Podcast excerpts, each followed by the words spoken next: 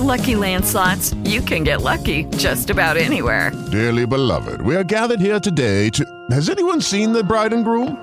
Sorry, sorry, we're here. We were getting lucky in the limo and we lost track of time. No, Lucky Land Casino, with cash prizes that add up quicker than a guest registry. In that case, I pronounce you lucky. Play for free at LuckyLandSlots.com. Daily bonuses are waiting. No purchase necessary. Void were prohibited by law. 18 plus. Terms and conditions apply. See website for details.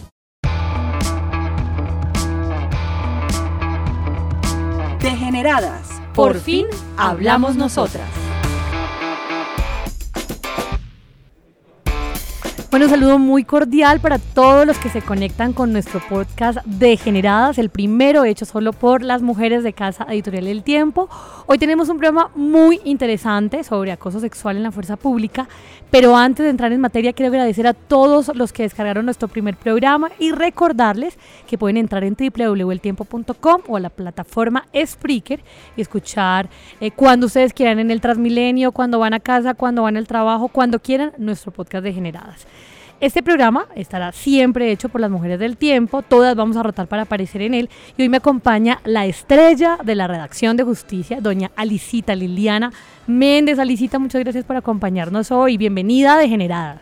Cindy, mil gracias, segundo programa Degeneradas Fuerza Pública y nos acompañan dos mujeres que están empoderadas dentro de la Fuerza Pública. Tres, tenemos una teniente también, claro que sí. Tenemos acá a la coronel Alexa Gutiérrez, ella es la directora de la Oficina de Derechos Humanos y Derecho de Operaciones del Ejército Nacional. Y también tenemos a la coronel Claudia Martínez, quien está manejando una oficina muy importante que es la de género dentro del ejército, que es plan piloto para desarrollarse en todas las fuerzas militares. Bienvenidas. Muchas gracias. Bienvenidos también todos. Gracias, muy gentil por, por la invitación. De verdad para nosotros es muy importante como mujeres dentro de la fuerza pública tener estos espacios para poder compartir pues, nuestras experiencias y la labor que actualmente estamos desempeñando. Bueno, muchas gracias a las dos por acompañarnos. Alicia, este es un tema que has venido desarrollando, del que empezamos a tener ya algunos casos. El camino lo abrieron recientemente dos mujeres de la policía que se atrevieron a dar un paso que tú decías en, en la nota que publicaste el domingo, con pocos antecedentes en la fuerza pública colombiana, denunciaron a sus superiores. Esta es una práctica que se sabe que existe, que existe en todas las empresas, pero que rara vez tiene consecuencias en, en, el tema de Fuerzas Armadas. Alicia, cuéntanos qué fue lo que investigaste, cuántas denuncias hay, cómo van esos casos. Bueno, hasta el momento oficialmente la policía tiene seis denuncias por acoso sexual mejor nueve, nueve denuncias por acoso sexual que ya entran al plano jurídico y al plano disciplinario. En el ejército se están desarrollando dos investigaciones, en la Armada ya se cerró uno y en la Fuerza Aérea Colombiana no se ha registrado ninguna denuncia oficial. Estos casos básicamente se están manejando directamente entre la persona afectada y el superior para que él sea el que tome las sanciones al lugar que considere que se tengan que manejar. Ese ha sido el caso de varias de las mujeres con las que tuvimos oportunidad de hablar. No instauraron denuncia penal, lo hicieron directamente con sus superiores y este aclaró la situación. Tenemos el testimonio de una mujer piloto de la Policía Nacional que nos va a narrar más adelante cuál fue la situación que vivió y cómo solucionó su problema. Justamente, Alijita, tenemos ese audio que, que tú con tu investigación periodística eh, pudiste recabar antes de, de entrar en materia y hablar con nuestras invitadas. Pues vamos a escuchar el audio y hablemos sobre él. Alicia, hace seis años yo era teniente y me presenté para el curso de aviación. Me preparé física y académicamente para pasar todas las pruebas. A cargo del proceso de selección estaba un mayor. Él me empezó a llamar, a invitarme a tomar un café, muy amable al principio.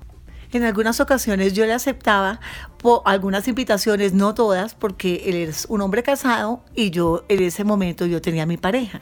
Luego empezó a acercárseme mucho eh, físicamente, hacerme insinuaciones, a decirme que yo le gustaba mucho, cosas así. Hasta que un día me dijo que si yo quería pasar el proceso de selección con él, tendría que tener una relación sexual con él. Yo quedé impactada, que me asusté, nunca me imaginé que mi mayor fuera capaz de hacerme una propuesta de tal magnitud. Se lo comenté a uno de mis grandes amigos, que también es un oficial, y totalmente diferente, porque una persona muy especial, muy linda y sobre todo muy respetuosa.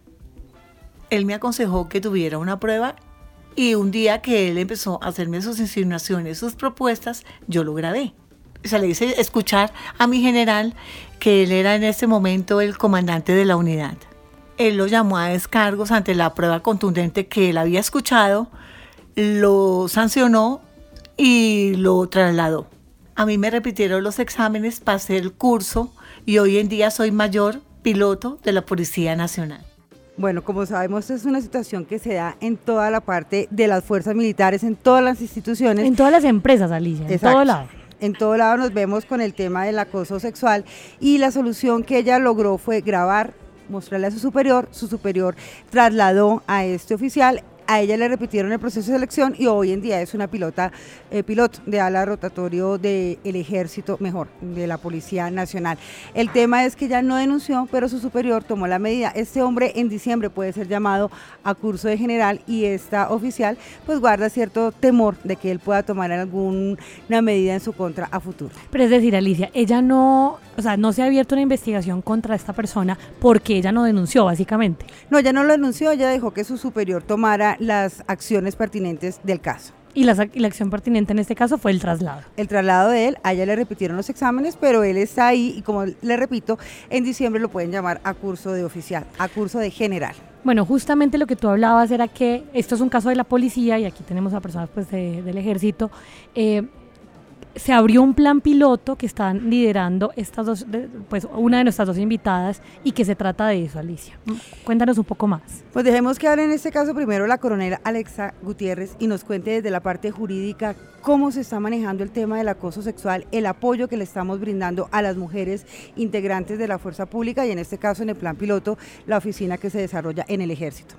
Bueno, con relación a la modernización, que ha tenido la institución en cuanto a la transformación, se ha creado una oficina muy importante para nosotras las mujeres, que es la oficina de género, donde nosotras estamos em, mostrando realmente la condición de mujer dentro del ámbito militar. Y es allí donde realmente pues está haciendo el plan piloto, como, como mencionan, eh, para recibir todas aquellas denuncias, todas aquellas quejas, aquellas inconformidades que el personal militar y civil que trabaja dentro de la institución siente frente al, maltrato verbal, el acoso laboral del, personal integrante de la fuerza. Eh, este trabajo está siendo liderado por la coronel Martínez, donde se nos están enseñando a nosotras las mujeres a vencer el temor y el miedo a denunciar a presentar todas aquellas eh, condiciones que nos hagan sentir mal frente a nuestro empleador, en este caso nuestros superiores. Entonces es una oportunidad para que todas nosotras afiancemos nuestra labor y no sintamos miedo a tener que presentar una denuncia, a tener que relacionar un hecho en el que nos podamos sentir víctimas como mujeres dentro de la institución. Coronel, yo tengo una pregunta, no tengo tantas habilidades en el tema de ejército como Alicia. Voy a hacer una pregunta que quizás la gente normal se esté preguntando y es, si una mujer o una persona eh, presenta o tiene un tema de conducta de acoso sexual dentro de la institución, bien sea porque es un compañero o porque una persona del ejército eh, acosa a otra persona civil, ¿quién investiga este tipo de, conductas? Bueno, este tipo de conductas están ante la jurisdicción ordinaria. Quiere decir que deben acudir hasta en las instancias de, fiscalía o de jueces para poder poner en conocimiento este tipo de conductas. Es un tipo de conducta netamente en el plano civil. No es una conducta típica militar ni debe ser investigada por nosotros en ese sentido. Para eso hay una autoridad competente.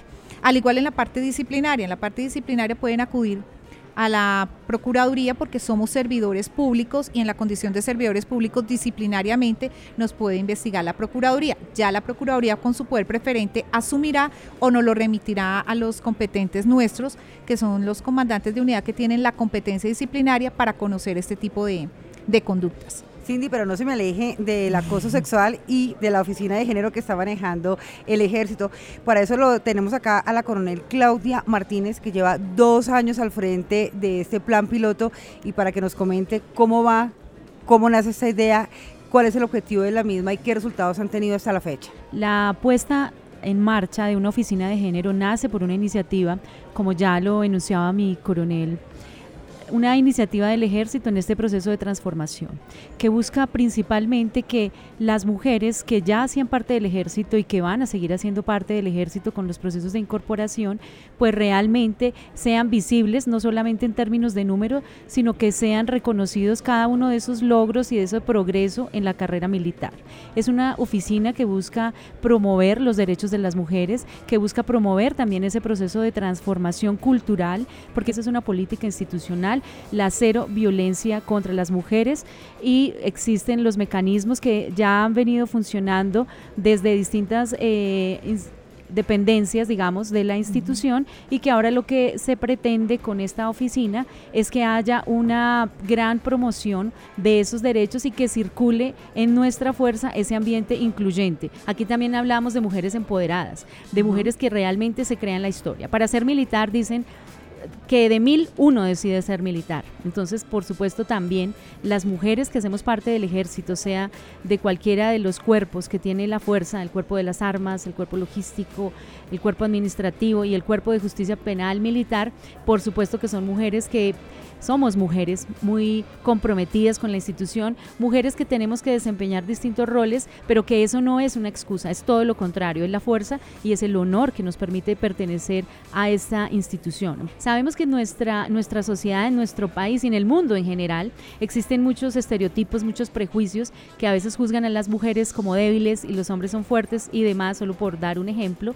Entonces la fuerza también es consciente de eso y nosotros en el ejército, hombres y mujeres, somos, somos eso, somos seres humanos, hacemos parte de esta sociedad y por supuesto cada uno de nosotros ha sido criado y ha sido educado conforme a unos valores, a unos principios y a unas tradiciones familiares y la fuerza entiende que es preciso generar este proceso de transformación cultural, en donde haya cada día un ambiente incluyente, en donde a nadie se le sorprenda que aquí mi teniente Lara, que nos acompaña en esta mesa, por supuesto pueda mandar a una compañía, a un pelotón, y eso lo vamos entendiendo. Coronel, eh, señora. Su, su, oficina, aparte de todo esto que nos ha dicho, que, digamos promueve no solamente la equidad de género, sino ambientes donde las mujeres tengan las mismas oportunidades, eh, recibe o tiene ha, tenido algunos casos eh, puntuales de, de, abuso sexual o de otro tipo de abusos o, no sé, de otro tipo de, de, de demandas que tengan las mujeres que los hombres en el ejército no hayan cumplido aún? Bueno, eh, justamente parte de ese proceso de relacionarnos con las mujeres es que nace esta oficina.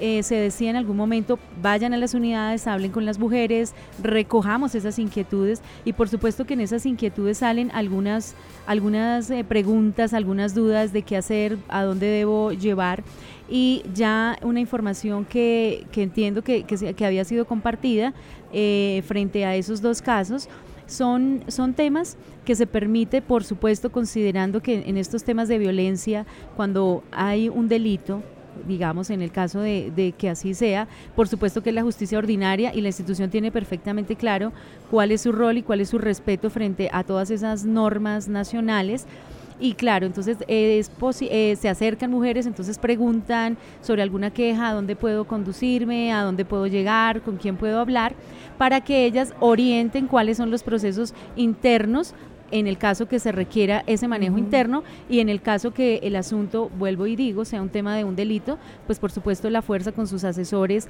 en las distintas ciudades del país, pues procederá a hacer la respectiva direccionamiento a la ruta que corresponda a nivel nacional. Y si actualmente pasara, digamos, ahora que no existe una ruta, eh, ¿cómo lo están manejando? Digamos que no es que no exista una ruta. O, que todavía no se ha establecido. Porque finalmente la persona que tenga algún inconveniente es libre de poner la queja y de poner las denuncias que bien tenga en su caso, ¿cierto? La institución garante de esos derechos de todas las personas, por supuesto también es garante de los derechos de las personas que, hacemos parte de la institución. Entonces, en este momento, la, la, instrucción y la información que nosotros podemos recolectar de la oficina es orientar, es direccionar ese camino que está tomando para que de alguna forma sea expedita y que nosotros podamos hacerle un seguimiento. Es básicamente porque no es una función de la oficina ni de juzgar ni de hacer investigaciones ni nada, porque ese no es, esa no es la competencia ni es la misión para la cual fue creada la oficina.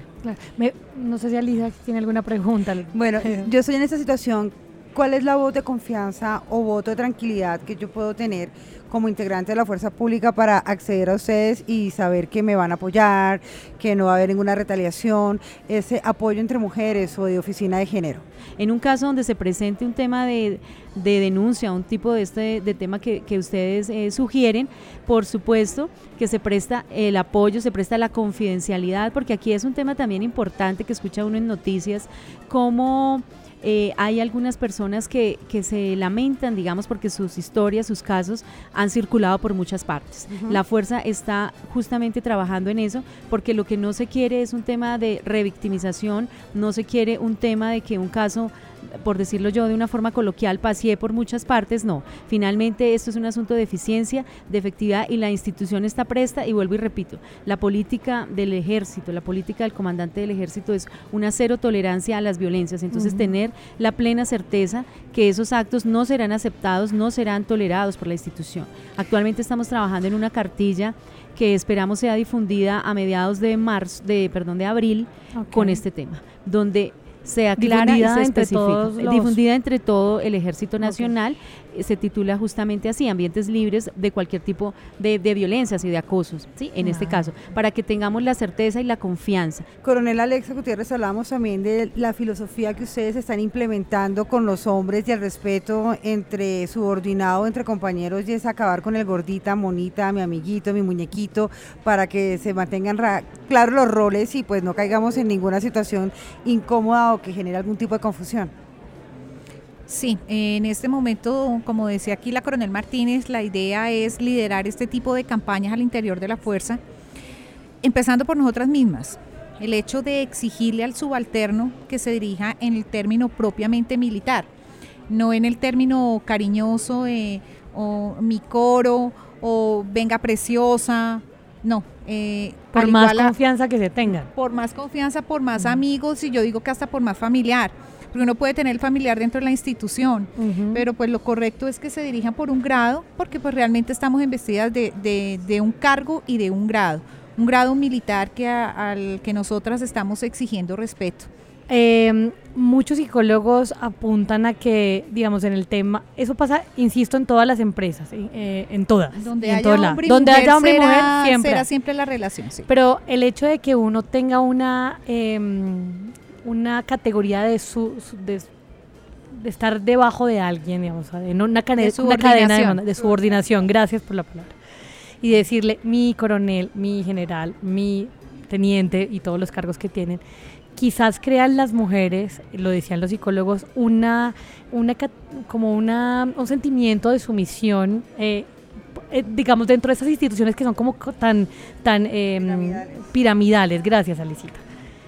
¿Ustedes lo ven así también o eso no tiene nada que ver? Yo no le digo a mi jefe mi jefe, pero no sé si eso tenga que ver ustedes que lo ven, lo viven todo el tiempo, ¿es así? No, o sea, ya ahorita le paso la palabra a la psicóloga, pero yo pienso que esto es parte de la institución castrense. Esto es parte de la disciplina militar. Entonces siempre el mí es en los ejércitos. Siempre habrá un superior, siempre habrá un subalterno. Pero no lo veo como desde ningún punto de vista que fuera una eh, ¿Cuál fue la palabra que tú empleaste? Más sumisión. Sumisión, no, no, no, para nada, absolutamente para nada. O sea, es el grado, el respeto a un superior y el respeto también a un subalterno. Por eso al subalterno yo no le digo mi. O sea, claro, aquí mi teniente, no. O sea, voy hacia arriba. Es mi general o mi coronel que sean superiores en mi grado. Ya la parte psicológica se la dejo a... No, pues, Coronel, ¿usted qué opina? Sí, no, definitivamente considero que no. Eso hace parte de nuestra disciplina, de nuestra cultura, de nuestros códigos de comunicación y, y en ningún momento es percibido como un hecho de sumisión, porque entonces, y no sería por pensarlo por, de mujeres, porque en nuestro grado pues hay hombres y mujeres que están, digamos, en esa cadena pues debajo, entonces ellos también me dicen mi coronel y y no es porque se sientan sumisos. ¿no? Esto es parte de nuestra cultura y finalmente solamente lo entiende aquel que lo, que lo vive, que lo siente. ¿Cierto? Entonces, en absoluto no. Bueno, Alicita, ahora sí presentemos a la teniente Lara, de la que hemos hablado un montón, no le escuchamos la voz todavía. Bueno, es la teniente María Lisset Lara, de las primeras mujeres, la primera, que ya tiene mando sobre los hombres, pelotón. Cuéntenos la experiencia y cómo se está trabajando ese tema de equidad de género y de equidad de mando en el ejército. Gracias por la palabra, Cindy. Gracias, Alicia. Permiso, mi coronel. Bueno, yo ingresé al ejército el 10 de enero del 2009 como alumna de la Escuela Militar de Cadetes, perteneciente al primer pelotón de mujeres comando en tropa. Me enteré de esto más o menos en octubre del 2008, que una señora inició una acción de tutela por igualdad de, de derechos y a raíz de esto incorporaron a este pelotón al cual pertenezco. Actualmente llevo nueve años eh, en el cual me he desempeñado como comandante de pelotón y como comandante de compañía. Es difícil empezar a abrir el camino entre tantos hombres, pero no es imposible.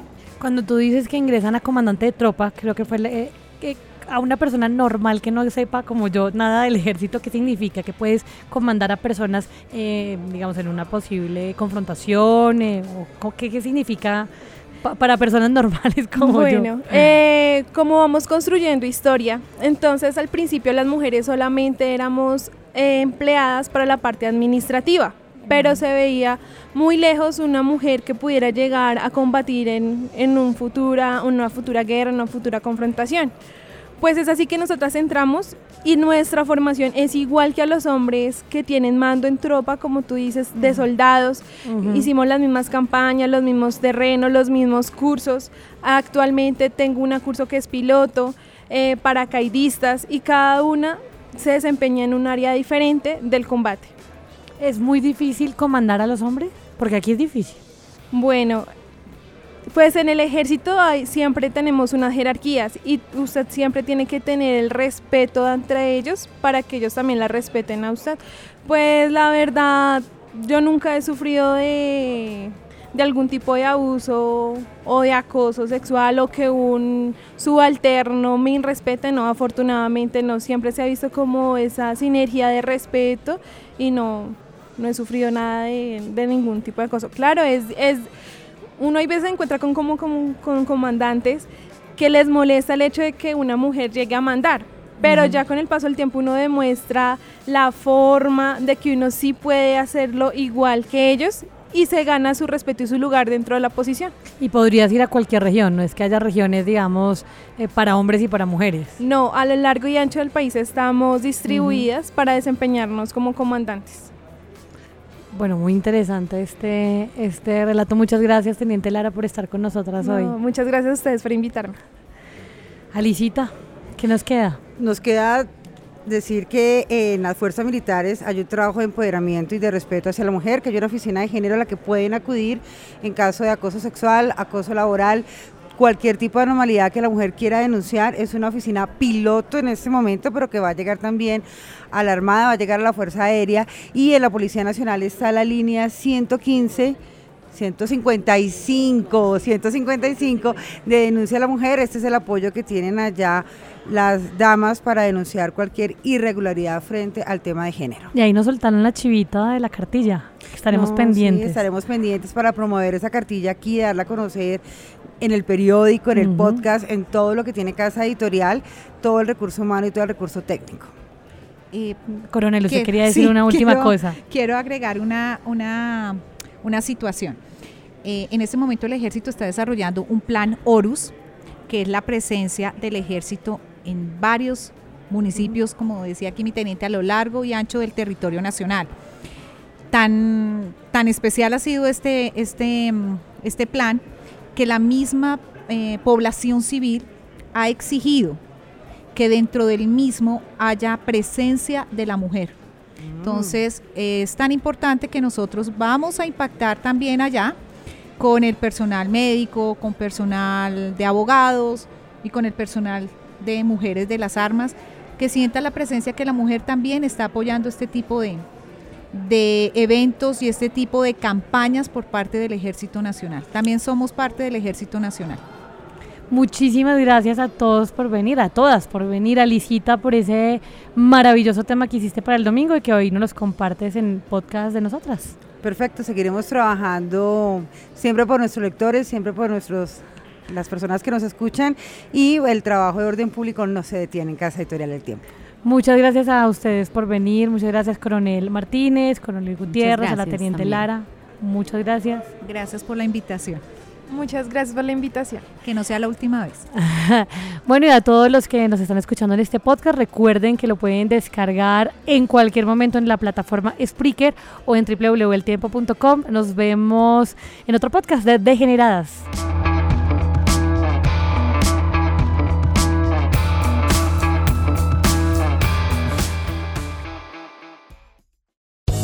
Lucky Land Casino asking people what's the weirdest place you've gotten lucky? Lucky? In line at the deli, I guess? Aha, in my dentist's office. More than once, actually. Do I have to say? Yes, you do. In the car before my kids' PTA meeting. Really? Yes. Excuse me, what's the weirdest place you've gotten lucky? I never win and tell. Well, there you have it. You can get lucky anywhere playing at LuckyLandSlots.com. Play for free right now. Are you feeling lucky? No purchase necessary. Void where prohibited by law. 18 plus. Terms and conditions apply. See website for details.